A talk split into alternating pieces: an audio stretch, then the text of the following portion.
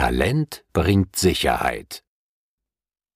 Das ganze Leben ist ein Experiment. Je mehr Experimente du machst, desto besser. Ralph Waldo Emerson Handwerk hat goldenen Boden, mutmaßt ein Sprichwort. Nicht zuletzt auch deshalb, weil Handwerker zwar fleißig sind, sich aber nicht immer über Gebühr anstrengen müssen, im Sinne von in Ruhe seiner Arbeit nachkommen. Dennoch fällt ihre Rechnung für Kunden oft üppig aus. Ähnlich teuer geht es im juristischen Bereich zu. Guter Rat ist teuer, lehrt eine Redensart, die nichts Genaues weiß man nicht, erstmals vielleicht ein verzweifelter Mandant aussprach, nachdem er die Kanzlei seines Rechtsanwalts verließ. Immerhin verlangt ein Rechtsanwalt für ein paar Gesprächsminuten nicht selten einen dreistelligen Betrag. Telefonische Auskünfte kosten sogar rund vier Euro die Minute. In der Kürze liegt die Würze, ist ebenfalls eine Redensart, die keineswegs von Tütensuppenherstellern stammt. Auch hier fragt sich der Verbraucher, warum so wenig gewürztes Trockenpulver in einer repräsentativen Verpackungstüte so teuer sein muss. Die Liste kostspieliger Beispiele ließe sich unendlich weiterführen, doch auch so fragt sich mancher, ob wir immer öfter abgezockt werden. Mit Sicherheit nicht. Wer sich hier als, mit Verlaub, Abzockopfer sieht, hat das dahinterstehende Angebotsprinzip nicht verstanden, das ich an einem alltäglichen Beispiel skizzieren möchte. Ein Handwerker aus der Heizungsbranche wird zu einem Kunden gerufen, der den Ausfall der Heizungsanlage beklagt. Mit wenigen Griffen wird das Problem beseitigt.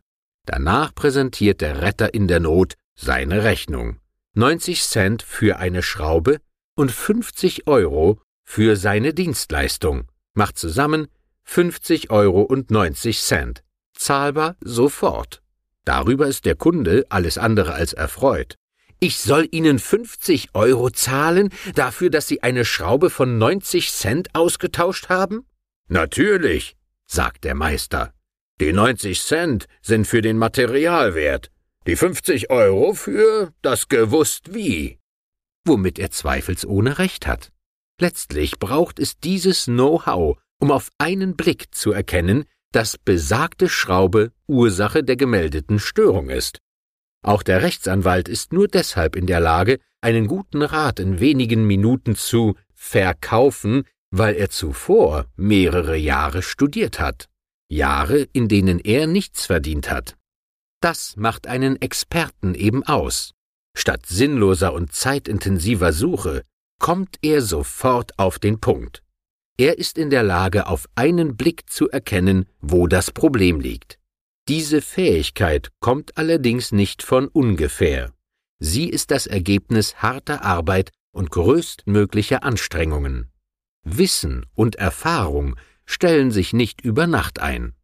Oft dauert es Jahre, bis man punktgenau agieren kann. Nichts kommt von ungefähr. Wer als Experte Geld verdienen will, muss dafür extrem lange lernen und auf dem Weg zum Erfolg auf vieles verzichten. Deshalb haben wir auch so wenige Experten, weil nicht jeder talentierte Mensch bereit ist, diesen Weg zu gehen. Diese Verweigerer haben sich häufig dafür entschieden, ihre Zeit gegen Geld zu tauschen, wohingegen die Experten ihre Fähigkeiten, ihr Talent und Wissen gegen Geld tauschen. Aus meiner Sicht gibt es nur diese zwei Möglichkeiten, auf dieser Welt zu Geld zu kommen, und doch könnten die Unterschiede nicht größer sein. Wer seine Zeit gegen Geld tauscht, so wie die meisten Angestellten und Arbeiter, wird erkennen, dass es ein denkbar schlechtes Geschäft ist, insbesondere dann, wenn keine entsprechende Ausbildung vorhanden ist. Ungelernte Arbeitskräfte sehen sich nicht nur einem sehr knappen Tauschangebot, also einem Angebot an Arbeitsplätzen gegenüber, sie werden zudem oft schlecht bezahlt, sollte die Wahl auf sie fallen. Seit Jahren wird ein gesetzlicher Mindestlohn von 8,50 Euro gefordert. Für viele Arbeiter und Angestellte wäre das eine Steigerung von fast 20 Prozent. Gerade Mitarbeiter in Produktionsbetrieben erhalten häufig einen Stundenlohn, der um die 7 Euro liegt. Eine Studie des Instituts für Arbeit und Qualifikation von der Universität Duisburg-Essen fand heraus, dass fast acht Millionen Menschen in Deutschland mit einem Niedriglohn von weniger als 9,15 Euro brutto pro Stunde auskommen müssen. Somit ist rund ein Viertel der Beschäftigten in Deutschland im Niedriglohnsektor tätig. Tendenz steigend. So stieg die Zahl zwischen 1995 und 2010 um mehr als 2,3 Millionen. Aus meiner Sicht verkaufen sie sich, mit Verlaub, zu billig. Sie werden ihre Gründe haben, denen ich an dieser Stelle nicht weiter nachgehen will. Dennoch frage ich mich, warum diesem Bericht zufolge Menschen in Westdeutschland für 6,68 Euro arbeiten gehen, in Ostdeutschland für 6,52 Euro. 4,1 Millionen erhalten weniger als 7 Euro die Stunde, Rund 2,5 Millionen verdienen weniger als 6 Euro, während 1,4 Millionen Menschen mit einem Stundenlohn von unter 5 Euro nach Hause gehen. Es ist mir ein Rätsel, wie man von solchen Stundenlöhnen überhaupt leben kann, zumal die Hälfte aller Niedriglöhner Vollzeit arbeitet.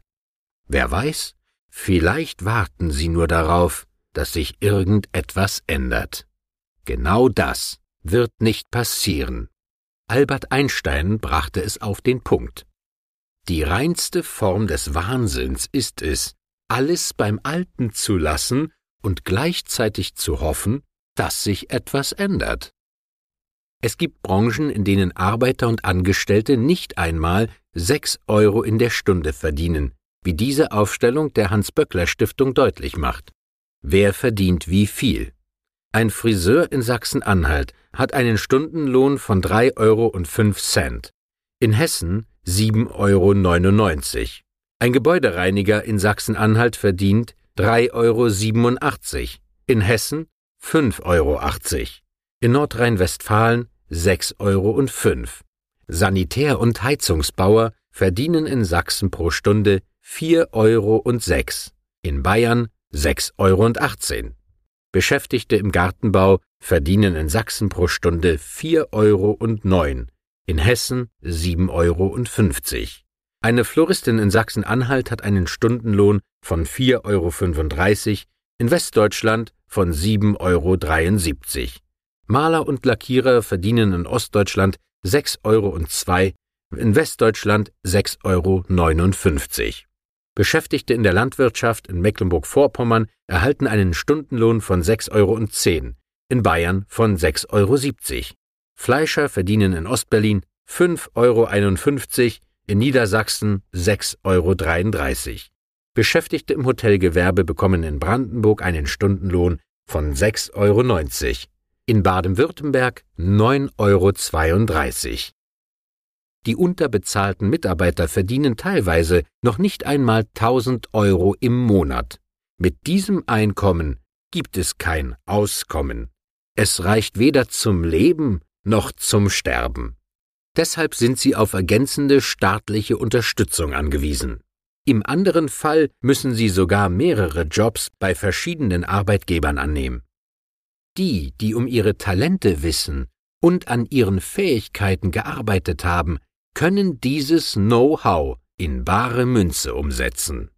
Sie können nicht nur mehr Geld verlangen als weniger gebildete, sie treffen auch auf einen Markt, der bereit ist, diesen Mehrwert zu zahlen.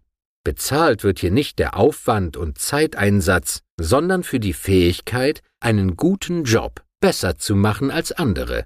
In diesem Arbeitsverhältnis spielt es für den Arbeitgeber eine untergeordnete Rolle, wie viele Stunden der Betroffene investiert hat, um das geforderte Ergebnis zu liefern. Dass es geliefert wird auf hohem Niveau ist wichtig. Und genau das können die Talentierten. Menschen, die ihr Talent gegen Geld tauschen, finden häufig viel schneller einen Arbeitsplatz als weniger qualifizierte. Aber auch als Selbstständige können sie ihr Wissen viel besser und effizienter zu Geld machen. Doch Vorsicht! Selbstständigkeit bedeutet nicht automatisch ein Mehr an Einkommen. Laut der Statistik des Deutschen Instituts für Wirtschaftsforschung, dem DIW, ist ein selbstständiger Unternehmer erst ab einem monatlichen Nettobetrag von 2300 Euro besser gestellt als ein Arbeitnehmer. Geld ist natürlich nicht alles. Ein sattes Plus auf dem Konto macht aus ihnen keinen glücklicheren Menschen, wenn sie bisher Trübsal blasen. Das sieht auch ein Sprichwort so. Geld allein macht nicht glücklich. Diese Botschaft wird völlig falsch interpretiert. Geld hat doch nicht die Aufgabe, Sie und uns alle glücklich zu machen. Geld soll den Tauschhandel vereinfachen, das ist seine Aufgabe, und nicht für Seelenfrieden sorgen. Auch verdirbt Geld nicht den Charakter, wie ein anderes Sprichwort behauptet. Wahr ist, dass Geld den schon vorhandenen Charakter verstärkt. Aus einem guten Menschen wird nicht automatisch ein schlechter, weil er plötzlich mehr Geld besitzt. Das Gegenteil ist der Fall. Ein guter Mensch wird mit dem vielen Geld weiterhin seinen guten Absichten nachgehen und sie sogar verstärken. Nur verfügt er über mehr Geld, welches er zum Beispiel für wohltätige Zwecke einsetzen könnte. Genauso wenig wird aus einem verdorbenen Menschen plötzlich ein Samariter, nur weil er über mehr Geld verfügt. Zudem muss man sich fragen, ob der Mangel am schnöden Mammon den Charakter verbessert, wenn Geld den Charakter verdirbt, wie das Sprichwort sagt. Das glaubt doch wirklich niemand. Es ist nicht das viele Geld in der Welt, das die Menschen verdirbt, sondern die Armut. Wer arm ist und seine Schulden nicht mehr bezahlen kann, nimmt es mit der Wahrheit nicht mehr so genau. Da wird gelogen und getrickst, um die Gläubiger für ein paar Tage ruhig zu stellen. Im schlimmsten Fall werden verarmte Menschen sogar zu Kriminellen, weil sie das, was sie sich nicht leisten können, einfach stehlen und damit auf Kosten anderer leben. Es lohnt sich also, über ausreichend Einkommen zu verfügen, denn Menschen mit einem konstant hohen Einkommen waren im Schnitt zufriedener mit ihrem Leben, sagt ein Psychologenteam der Universität Chicago. In ihrer Langzeitstudie mit rund 43.000 Teilnehmern bestätigt sich aber auch, dass die Zufriedenheit eines Menschen unterschiedlich stark vom Geld abhängt. So sind neurotische Menschen emotional besonders stark auf Geld fixiert, im positiven wie negativen Sinne. Neurotische Menschen empfinden in Bezug auf Geld mehr Angst, Nervosität und Unsicherheit. Deshalb reagieren sie auch stärker auf negative Erlebnisse. Auch vergleichen sie sich mehr mit anderen Menschen. Aus diesem Grund, so die Wissenschaftler, spielt bei ihnen das Geld für ihr Glück eine besonders wichtige Rolle. Für weniger neurotisch veranlagte Menschen spielt das Geld als Glücksfaktor eine deutlich geringere Rolle. Wie ist Ihre Einstellung zum Geld? Wie denken Sie über die Redensart Cash is Fash? Wie fühlen Sie sich im Umgang mit Geld? Ist Geld für Sie Mittel zum Zweck? Können Sie nur mit Geld zufrieden sein? Sind Schulden Ihr Problem? Haben Sie Angst vor Ihrer eigenen Courage, wenn sich Ihnen neue Angebote bieten? Haben Sie Angst vor einem Verlust in vielerlei Hinsicht, also vor Geld und Arbeitsplatz? Es versteht sich von selbst, dass Sie Geld lieben müssen, damit es sich bei Ihnen wohlfühlt. Ressentiments sind genauso kontraproduktiv wie jede Form negativer Gefühle im Umgang mit Geld. Sehen Sie in Geld einen guten Freund, den Sie zu jeder Zeit herzlich willkommen heißen. Diese positiven Gefühle im Umgang mit Geld sind extrem wichtig, denn gleich und gleich gesellt sich gern. So werden die, die ihre Arbeit nur wegen des Geldverdienens verrichten, niemals zu einem nennenswerten Vermögen kommen. Geld, das widerwillig verdient wird, flüchtet im übertragenen Sinne schnell von diesem tragischen Ort und wendet sich denen zu, die Geld willkommen heißen. Wenn Sie zu den Letzteren gehören wollen und als erfolgreicher Unternehmer immer über Kunden und Geld verfügen wollen, sind zwei Dinge unerlässlich Ihr Flow und Ihre DNS. Ihr Flow ist der erste Erfolgsfaktor, um den es geht.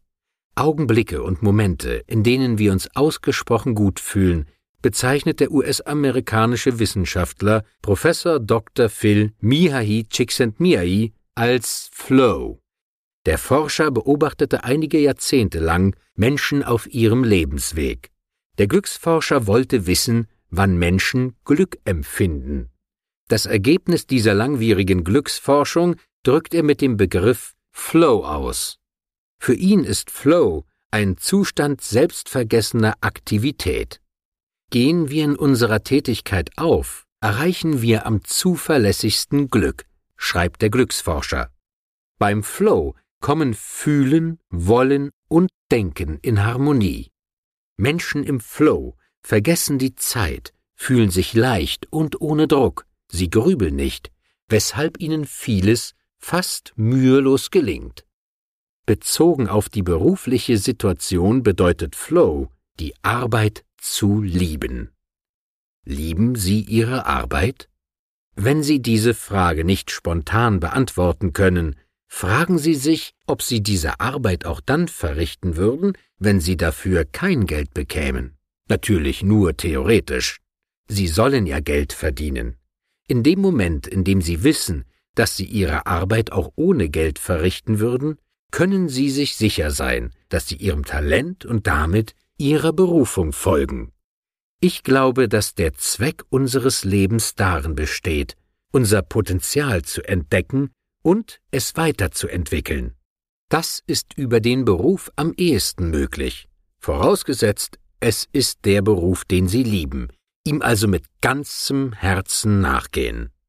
Dazu schrieb der bekannte US-amerikanische Philosoph Ralph Waldo Emerson, der von 1803 bis 1882 lebte, jeder Mensch hat seine Berufung, die ihn aufwärts weist. Sein Talent ist der Ruf. Nach seiner Richtung hin stehen ihm alle Wege offen. Seine Fähigkeiten sind eine schweigende Aufforderung, sich in deren Richtung immer wieder zu bewähren. Wer seinen Beruf liebt, ihn freiwillig und gern erledigt und ihn als lösbare Herausforderung empfindet, befindet sich im Flow. Somit ist klar, dass nur der, der eine gute Beziehung zu seiner beruflichen Tätigkeit hat, deutlich erfolgreicher ist als der, der Dienst nach Vorschrift verrichtet. Wenn ich meiner Arbeit in meinem Unternehmen nachgehe, dann bin ich im Flow. Meine Mitarbeiter übrigens auch. Niemand ist hier, weil er die Arbeit verrichten muss, sondern weil er sie verrichtet. Ein feiner Unterschied mit großer Wirkung. In meiner Firma leben und lieben, oder anders gesagt, lieben, leben wir das, was wir tun und handeln danach. Der deutsche Schriftsteller Paul Ernst, welcher von 1866 bis 1933 lebte, erkannte schon vor mehr als 80 Jahren.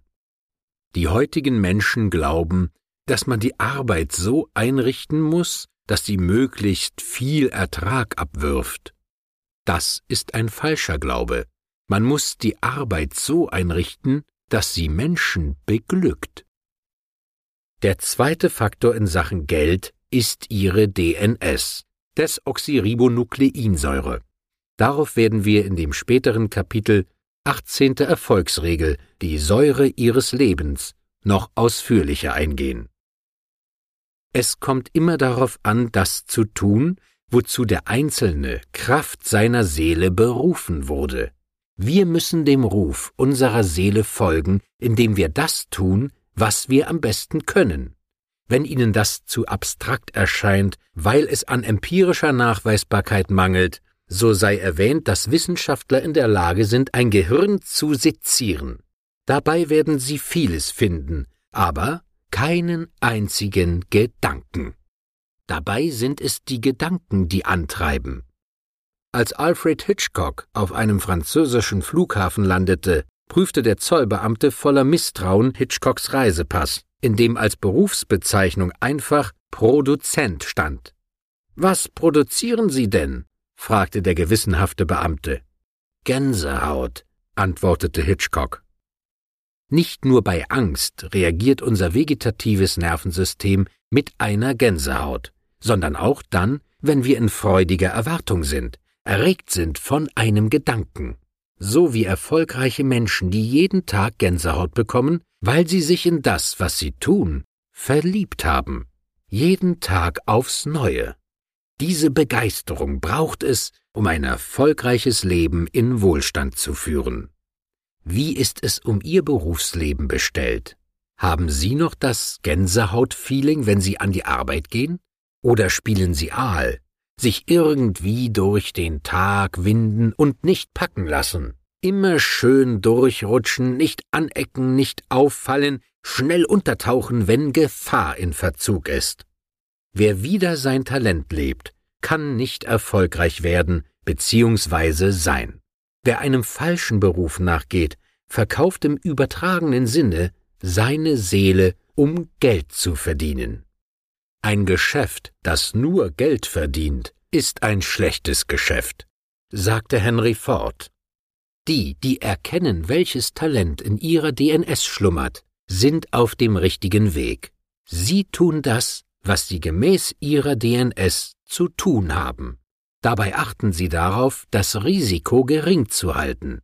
Mit Franchising ist genau das möglich. Wer seine Talente als Gaben betrachtet und nicht als Aufgaben, ist ihrer nicht wert, sagte der deutsche Schauspieler und Schriftsteller Kurt Götz, welcher von 1888 bis 1960 lebte. Wissen Sie um Ihren Wert? Letzteres ist für viele Menschen, die Zeit gegen Geld tauschen, nicht möglich. Besorgniserregende Nachrichten aus den Finanzzentralen lassen aufhorchen. Immer mehr Arbeitsplätze fallen dem Rotstift zum Opfer. Vorbei die Zeiten, in denen Arbeitsplätze teilweise so sicher waren wie die der Beamten. Nur beispielhaft hier eine Meldung vom 29. September 2013. Siemens Chef schafft nach langer Hängepartie Klarheit. Im Zuge des laufenden Sparprogramms werden 15.000 Stellen abgebaut.